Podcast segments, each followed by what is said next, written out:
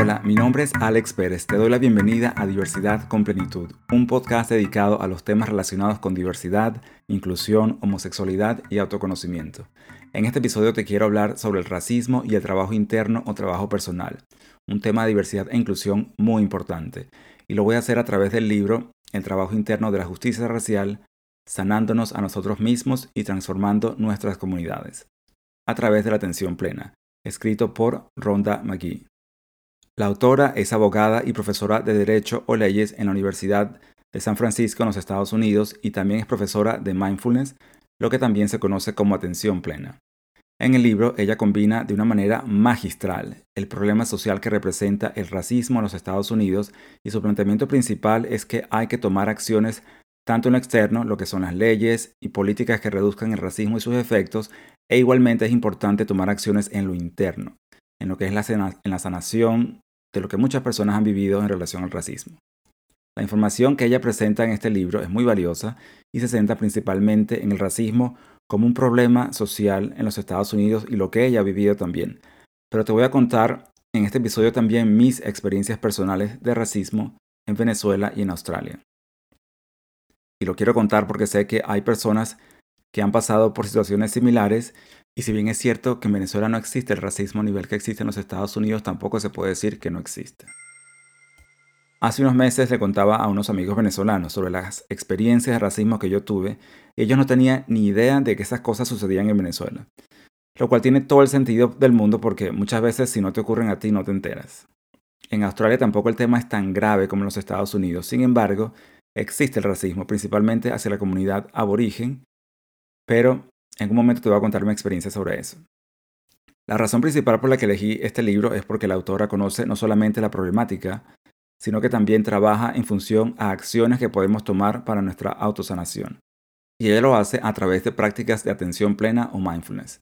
Otra razón por la que quise hablar de este libro es porque solamente existe en inglés y me gustaría que estas ideas y prácticas lleguen a personas de habla hispana, que es parte de la misión de este podcast. Así que espero que te pueda servir también como resumen del libro en caso de que no lo vayas a poder leer. Y si no has vivido una situación de racismo, igual te invito a que escuches el episodio porque puede que le esté ocurriendo a alguien que conoces, a lo mejor no te has dado cuenta, y también porque hay mucha similitud entre discriminación racial y otro tipo de discriminación. De hecho, de hecho, yo considero que, por ejemplo, la discriminación por orientación sexual también requiere que tomemos nuestras riendas de nuestra autosanación. Hay un concepto llamado interseccionalidad que al explicarlo en mis propias palabras, de una forma muy sencilla, es como la intersección de varias cualidades por las que las personas pueden ser discriminadas. Por ejemplo, una mujer negra inmigrante que tenga una discapacidad puede ser discriminada por ser mujer, por ser negra, por ser inmigrante y por tener discapacidad. Y es por eso que es muy importante que cada individuo haga su proceso de trabajo interno.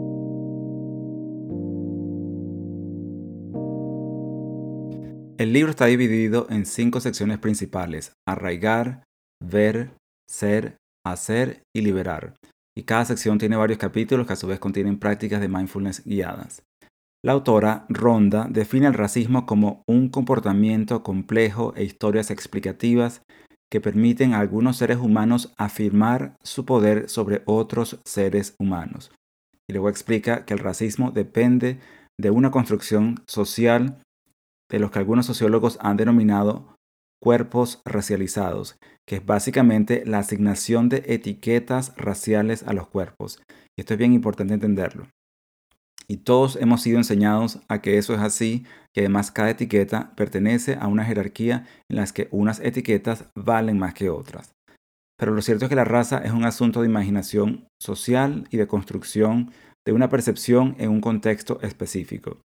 Ella da un ejemplo de que alguien que se considera muy blanco en las islas del Caribe puede ser negro en los Estados Unidos, lo que para mí explica claramente la arbitrariedad en la asignación de estas etiquetas raciales a las personas. Las creencias sobre el racismo abarcan actos y creencias implícitas y explícitas que buscan justificar y afirmar el poder de una forma individual, colectiva y sistemática contra las personas marginadas, y esto resulta en menos libertades, menos recursos y en que ciertas personas valen menos en el mundo. Ronda cuenta la historia de que cuando era muy joven tenía un novio llamado Jack y que se querían mucho, pero un día hablando por teléfono con Jack, él le dijo a ella que el papá de él lo había echado de la casa porque él no quería que su hijo tuviera una novia negra. Y algo que dice la autora en esta anécdota es que muchas veces cuando ella cuenta esta historia, o cuando la gente la está leyendo en el libro, asumen que Jack era negro porque ella es negra. Pero resulta que Jack era blanco y el condicionamiento social de su padre no le permitía aceptar esta relación. Para empezar a trabajar las emociones sobre el racismo, ella recomienda una práctica de mindfulness llamada la pausa, que consiste básicamente en prestar atención a una situación que se hace incómoda por ejemplo, leer sobre racismo, y detenernos a observarnos y tener la apertura de prestar atención a qué nos está ocurriendo en el cuerpo, lo que pensamos, lo que sentimos, y el ejercicio de esta práctica constantemente nos ayuda a responder más que reaccionar frente a ciertas situaciones. Idealmente, cuando hacemos esta práctica, pudiéramos luego tomar notas sobre qué fue lo que experimentamos y cómo se sentía. A lo largo del libro ella hace recomendaciones similares de hacer constantemente prácticas de este tipo para empezar a entender cómo estamos viviendo de forma individual el tema del racismo basado en lo que leemos, en lo que vemos y en nuestra propia experiencia.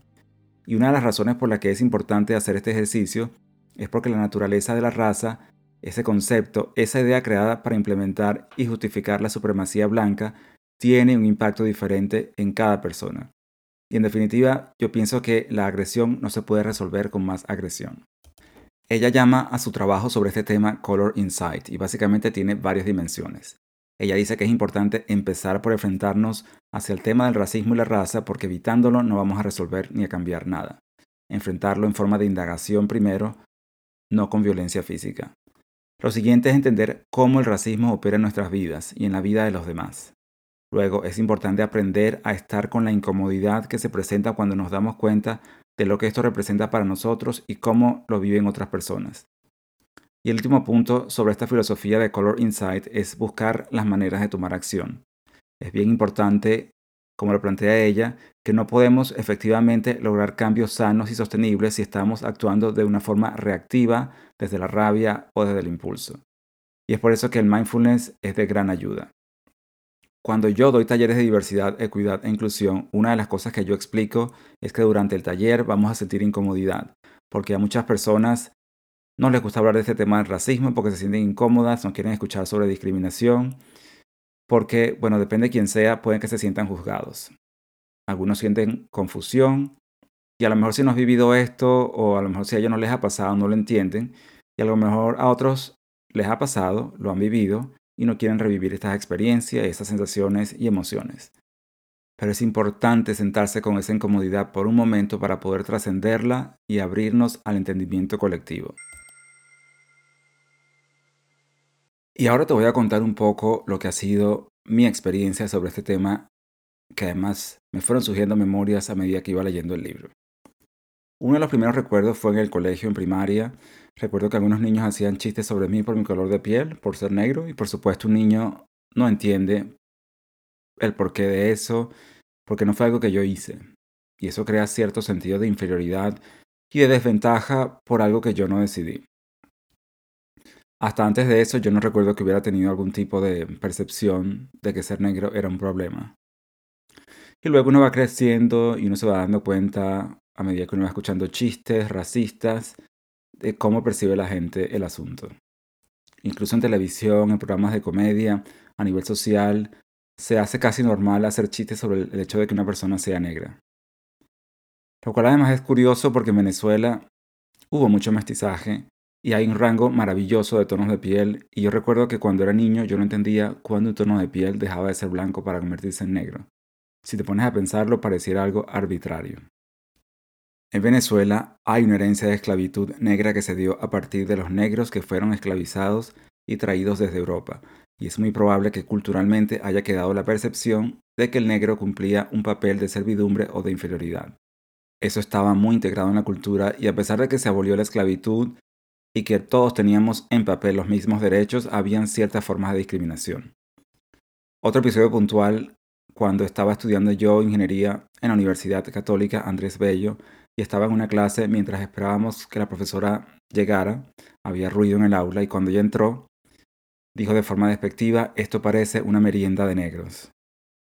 Esas cosas por supuesto caen fatal y por cierto, irónicamente, la materia se llamaba humanidades. Un episodio muy fuerte que viví también en la universidad fue cuando estaba en una materia llamada electrotecnia que la dictaba un profesor llamado Nicola Buonanno.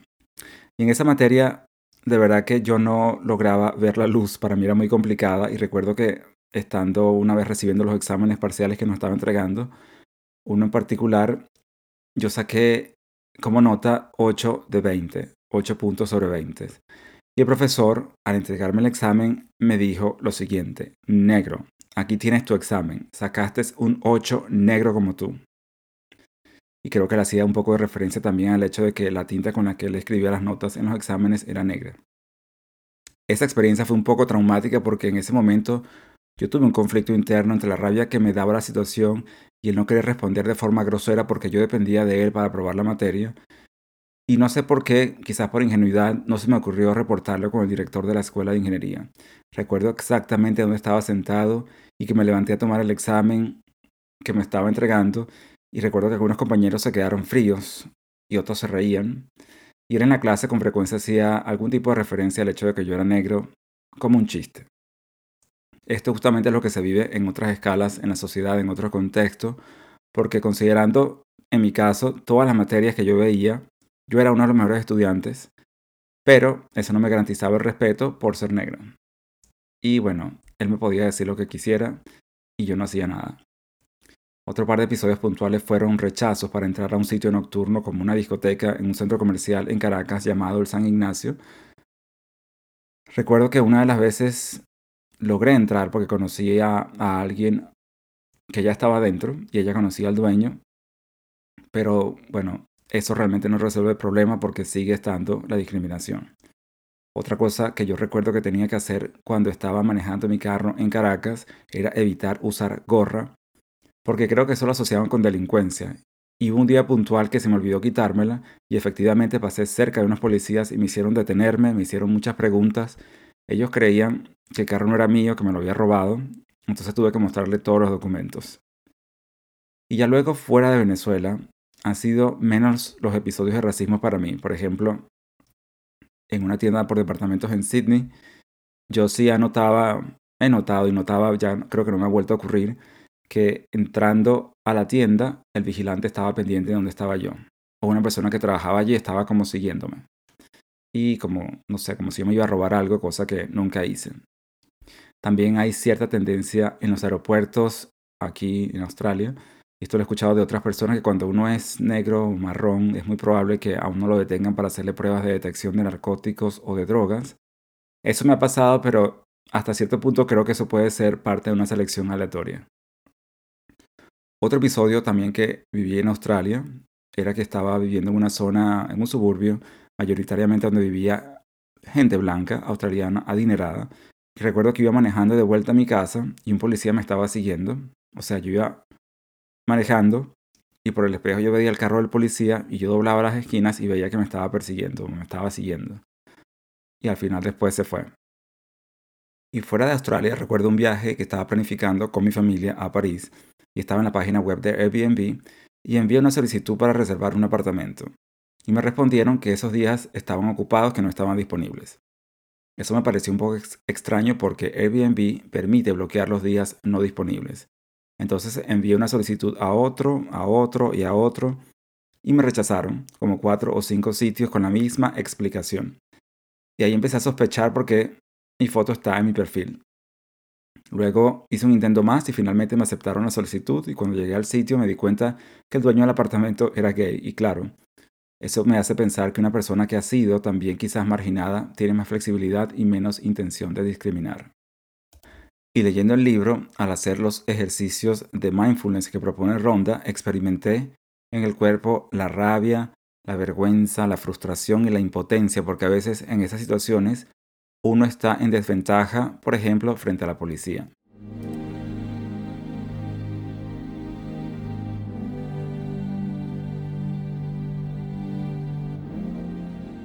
En el libro, Ronda habla de siete fundamentos para el trabajo de la justicia racial.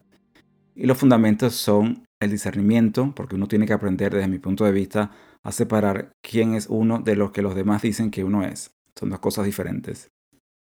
El segundo fundamento es la amabilidad amorosa hacia uno mismo y hacia los demás, porque esto puede que tome cierto tiempo en lograrse, porque cuando uno tiene años de condicionamiento a que uno es defectuoso por algo como la raza, uno termina incluso sintiendo rechazo hacia otras personas de la misma raza. El tercer fundamento es la compasión, y ahí uno tiene que tener en cuenta que la compasión es hacia uno mismo inicialmente, porque uno también incurre en actos de discriminación que quizás no es racial, pero sí de exclusión a otros por otras razones. Y luego también viene la parte más difícil, que es la compasión hacia otros, porque una persona que practica la discriminación racial no nació haciendo eso, sino que fue condicionada por su entorno. Y esto es bien difícil de asimilar e integrar, sobre todo cuando tú has sufrido la discriminación y las desventajas que vienen a veces con eso. Y eso lo habla Ronda en el libro en cuanto a lo que ocurre en los Estados Unidos, que hay menos oportunidades para quienes no son blancos. El cuarto fundamento es la paciencia, porque las cosas no cambian tan rápido como uno quisiera. El quinto fundamento es la actitud del no saber. Y eso es importante porque podemos a veces tener la tendencia a asumir cosas sobre otras personas sin detenernos a observar con curiosidad qué realmente le está ocurriendo a esa persona. El sexto fundamento es sin duda la capacidad que tenemos de quedarnos un poco con la incomodidad que sentimos. Es lo que mencionaba de lo que ocurre en mis talleres de diversidad e inclusión sobre estar con la incomodidad para poder trascenderla. Y el séptimo y último fundamento es tener el valor de buscar y actuar por la justicia. Vuelvo al ejemplo que di sobre mi profesor en la universidad. Yo no tuve el valor para exigir justicia y me veo con compasión sobre eso porque yo no sabía cómo hacerlo. De hecho, esto no se lo he contado a muchas personas, pero hoy en día ya lo veo diferente y yo me atrevería a decir incluso que en ese momento yo no me sentía que tenía derecho a quejarme porque él era el profesor. Ahora te voy a invitar a hacer un ejercicio breve, que es tomar una pausa en silencio y calma para reflexionar sobre qué significa tu color de piel para ti, si te ha causado alguna herida o si te ha beneficiado en tu contexto. Te quiero dar unos segundos para que reflexiones sobre eso. Y aquí puedes pausar el episodio si lo deseas y tomar notas de lo que encuentres, de las emociones que surgen, de las sensaciones en el cuerpo y la posible incomodidad que te genera este tema. Si las sensaciones se vuelven muy incómodas, por favor abandona el ejercicio.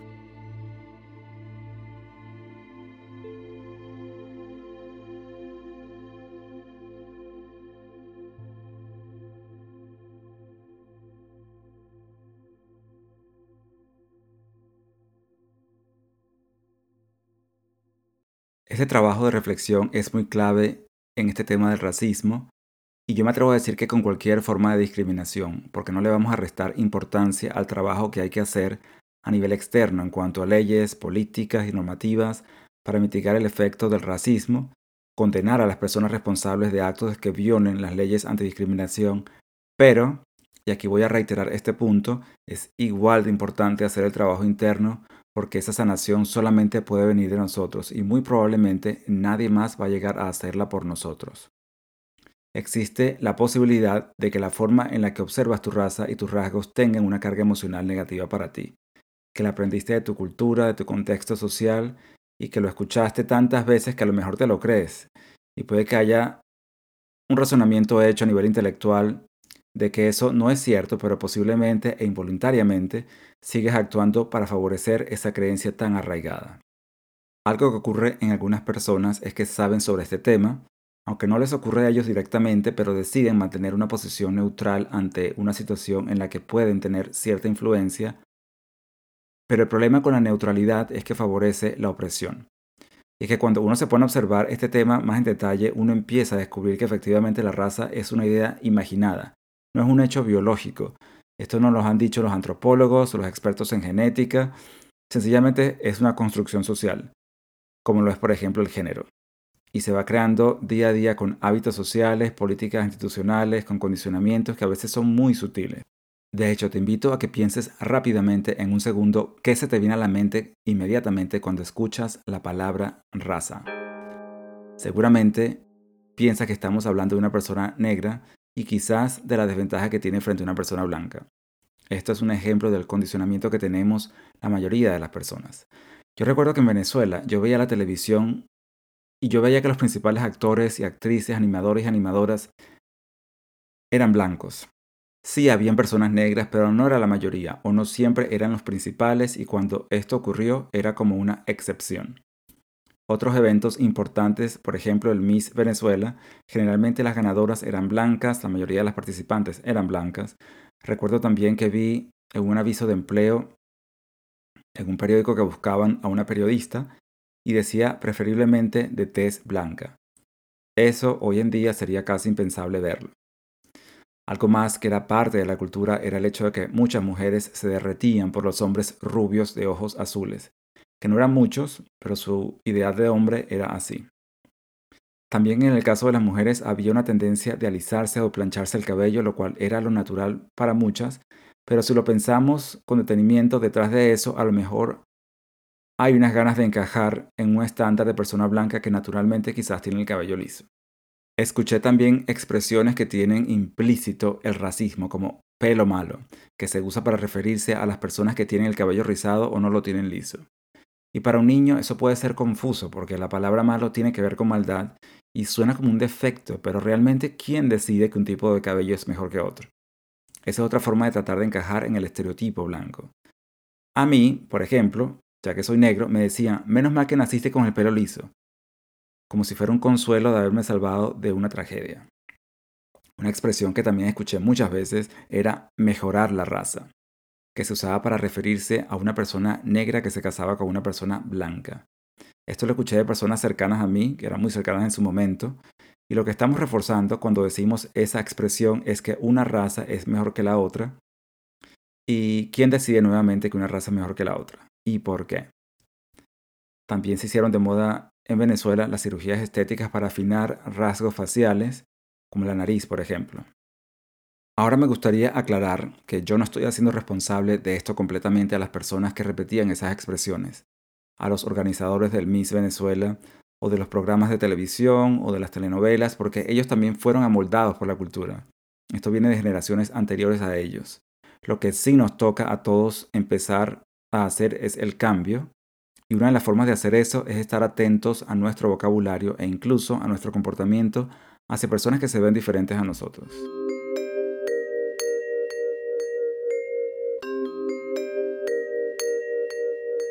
En Australia definitivamente hay racismo en contra de los aborígenes y de hecho hay denuncias de que es más probable que en un centro de detención de menores haya una tasa más alta de adolescentes aborígenes. El problema no es tan violento como en los Estados Unidos, pero sigue siendo un problema hay todavía una fricción muy fuerte entre la población aborigen y la población blanca australiana descendiente de europeos, porque los europeos en su intento de colonizar y ocupar Australia agredieron a los aborígenes australianos, separaron a los niños de los padres para adoctrinarlos religiosamente, y de hecho hay anécdotas de personas que vieron a sus padres por última vez a los 6 años de edad y se reencontraron como 40 años después. De una forma similar en Venezuela hubo colonización de los europeos y muchos aborígenes venezolanos murieron en ese proceso de colonización. Y a partir de eso fue que llevaron a los negros africanos para esclavizarlos. Hay algo que a mí me ha sorprendido recientemente, que es el tema de la supremacía blanca, que ha retomado cierto auge en ciertos espacios y específicamente en Australia recientemente, un grupo de personas estaban creando un movimiento de supremacía blanca.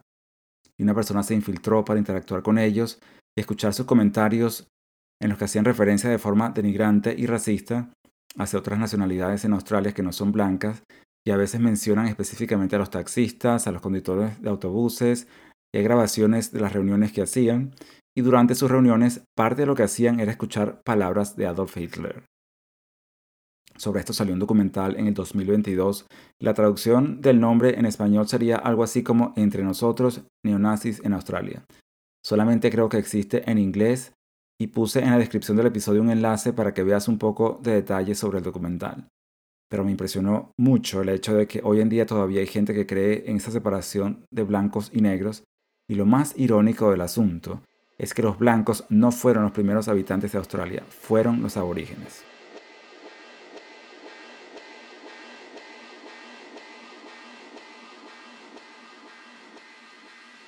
Ahora, volviendo al libro, la autora explica que el racismo nos cuesta a todos, pero no nos cuesta a todos por igual. Ella hace referencia a una profesora de derecho llamada Patricia Williams, que explica que ser visiblemente negro en la cultura de ellos en los Estados Unidos es sentirse de alguna manera racial todos los días, que no se puede olvidar por completo al caminar por la calle porque la gente negra es constantemente señalada. Y la gente blanca hace generalizaciones estereotipos o prejuicios culturales sobre lo que es la belleza, la criminalidad, la inteligencia, los modales, la elocuencia, el mérito, la salud, y es en definitiva una construcción social porque estas son como paredes que encasillan a las personas negras.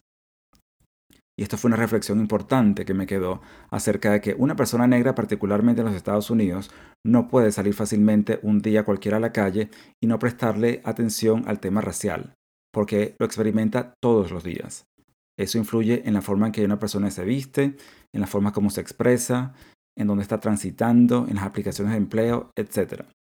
Por otro lado, las personas blancas pueden decidir prestar atención a este tema o no porque no les afecta directamente necesariamente todos los días.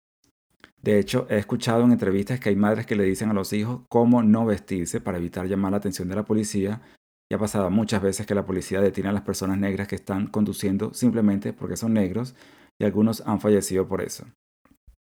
Otro ejemplo que también he escuchado en entrevistas es que suele asumirse que una persona negra que está estudiando en una universidad reconocida tiene una beca deportiva. Entonces está esa percepción de que las personas negras simplemente son buenas para los deportes, pero no son tan buenas en lo intelectual.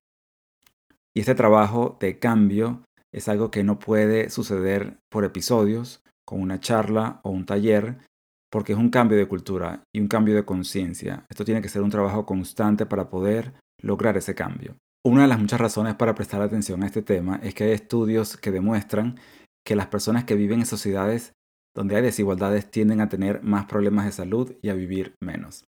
El privilegio blanco es estructural y sistémico, y lo que esto quiere decir en la práctica es que el ser blanco está asociado a la normalidad, a la normatividad y que es lo preferible y que es el centro desde donde todo lo demás es diferente. De hecho, haz la prueba por un segundo cuando piensas en las palabras diversidad o inclusión, seguramente no estás pensando en una persona blanca. Estos privilegios a veces están asociados con cosas como el género, la edad, el estatus migratorio, el idioma que hablamos, la orientación sexual, el aspecto físico como la estatura, el peso, qué tan blanca es la piel de una persona, y estos aspectos se pueden intersectar y es importante considerar eso en las experiencias individuales porque llevamos el racismo a otros ámbitos. Por ejemplo, hablando específicamente de la comunidad gay, yo me daba cuenta, mucho antes de la existencia de las aplicaciones de citas, que a veces los hombres blancos eran más cotizados y podía haber incluso discriminación racial dentro de la comunidad gay. Y sigue habiendo. Que es un poco diferente a tener una preferencia porque el racismo está asociado con la forma en la que nos referimos o tratamos a otras personas. Y Ronda, la autora del libro, habla de una técnica desarrollada por una profesora de mindfulness llamada Michelle McDonald, que nos sirve para explorar nuestros pensamientos, nuestras emociones. La técnica se llama RAIN, por su acrónimo en inglés que se traduce algo así como lluvia, y en español serían las letras R, A y N. Y se refieren a reconocer, aceptar, investigar y nutrir. Ahora te voy a explicar qué significan estos componentes. La parte de reconocer es justamente observar qué hay en nosotros, pensamientos, emociones, sensaciones, en una situación en particular y que actuemos como si somos testigos de eso. Lo siguiente sería aceptar, que sería la A, que es dejar de luchar contra la realidad temporalmente y entender que eso es lo que está ocurriendo en el momento. Puede ser que estemos tratando de luchar en cómo me siento o de reprimir una emoción o tratar de negarte que alguien me dijo algo. Este paso es aceptar temporalmente lo que está sucediendo. Luego viene la parte de investigar, que es el centro de esta técnica porque es donde nos hacemos preguntas grandes sobre de dónde viene esta sensación, de dónde viene esta reacción, de dónde viene esta emoción. Y eso puede tomar, en mi experiencia personal, tiempo para indagar, pero es muy importante entender desde dónde estamos reaccionando y a partir de allí podemos, por ejemplo, entender los condicionamientos que tenemos a nivel social o familiar y es muy, pero muy importante que tengamos en cuenta que tenemos que tener mucha amabilidad con nosotros mismos durante este proceso de investigación. Y la última letra de esta técnica es la no identificación o nutrir, que consiste en no identificarnos con los pensamientos que vamos encontrando, no apegarnos a esos pensamientos, sino más bien tratar de crear una distancia y reconocer que no somos esos pensamientos.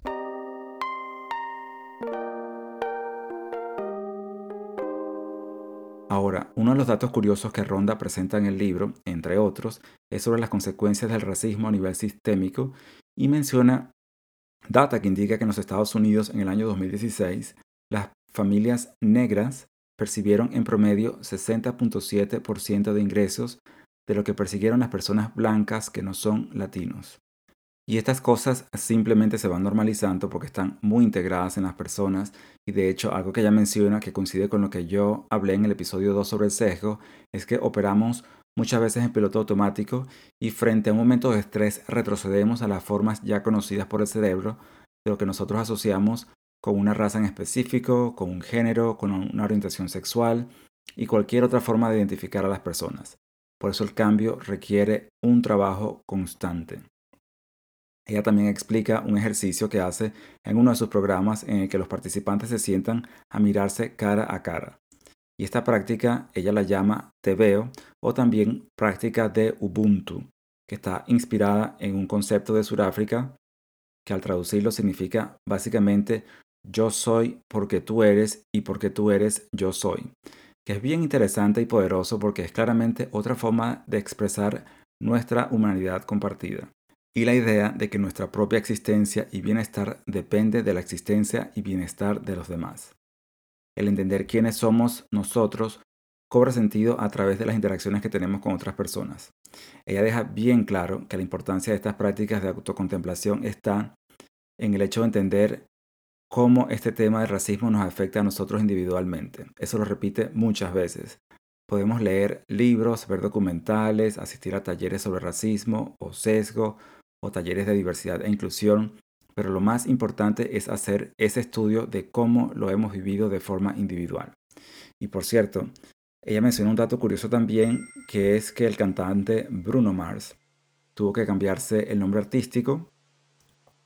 Su nombre y su apellido original, de hecho, era Hernández, y se lo tuvo que cambiar porque no quería ser encasillado en los estereotipos de ser latino, a pesar de que nació en los Estados Unidos y que solamente uno de sus padres es latinoamericano. Pero esto refleja que incluso en ese mundo artístico en los Estados Unidos esto tiene un peso importante. A mí eso me recordó el cambio que hizo el artista Michael Jackson, por cierto, cuando cambió su color de piel y rasgos faciales para parecerse más a una persona blanca. Esto sucedió hace muchos años y yo era muy joven y recuerdo que mi interpretación en ese momento era que a él no le gustaba ser negro. Y también hubo otro caso curioso más reciente, del que yo supe de una mujer llamada Rachel Dolezal, que era blanca y se hizo pasar por negra para obtener una beca universitaria. Esto muestra nuevamente la subjetividad de la raza. Yo te dejé en la descripción dos enlaces que te cuentan un poco sobre este caso e incluso un documental de Netflix que se hizo sobre ella. Otro punto interesante que comparte Ronda en el libro sobre el reconocimiento de emociones en nosotros mismos es el trabajo del doctor Marshall Rosenberg, quien ha enseñado que debajo de las emociones fuertes, como por ejemplo la rabia, con frecuencia se encuentra un sentimiento de miedo asociado a la vergüenza e incluso se puede encontrar el asco. Es algo importante de explorar en nosotros cada vez que estamos reaccionando desde la rabia, pero también recordar que cuando otra persona reacciona y actúa desde la rabia, seguramente debajo de todo eso hay miedo. Y ahora, hacia el final del libro, ella menciona dos ideas que me llamaron muchísimo la atención. Una es sobre unos estudios recientes que indican que todos aprendemos a favorecer a las personas que se parecen a nosotros durante nuestra infancia, empezando a los 3 meses de edad. Pero lo más interesante es que a los 9 meses tendemos a favorecer a aquellos que lucen diferente a nosotros. Y quizás es nuestra curiosidad innata de explorar y de conocer. Y lo que ocurre después de eso es sencillamente aprendido, que es tenerle miedo a lo diferente. Ese miedo o ese rechazo es aprendido. Y la última cosa es que los Homo sapiens evolucionaron hace 250.000 años aproximadamente y algunas personas pueden hacer un estudio de su herencia genética de generaciones previas, de hecho yo lo hice, pero si logramos hacer un estudio de nuestras generaciones pasadas por cientos o miles de años, llegaremos seguramente a lo que los antropólogos llaman nuestro ancestro común. y si vamos muy, muy al pasado, seguramente en algún momento todos éramos familia, éramos primos, sobrinos, y a veces tenemos que tener presente esto porque hay personas que tienen un apego muy fuerte a su supuesto pasado y en realidad mucho de nuestro pasado no está documentado y todos provenimos de los mismos habitantes y esto es una perspectiva bien interesante para observarnos como humanidad. Te quiero dar las gracias por escuchar este episodio. Te dejo en el texto algunos enlaces que te pueden interesar. Te invito a que por favor me escribas en Spotify si me estás escuchando en Spotify o que me escribas a mi correo o a través de Instagram para que me comentes si este episodio movió algo en ti. Si quieres compartir alguna experiencia, alguna reflexión que te vino al escuchar este episodio, y te invito también a que hagas el ejercicio de mindfulness. A mí sin duda me movió muchas emociones este tema. Muchas gracias nuevamente por estar aquí. El podcast ya ha llegado a cinco países y la intención es que siga creciendo y llegando cada vez a más personas alrededor del mundo. Yo soy Alex Pérez y esto fue un episodio de Diversidad con Plenitud.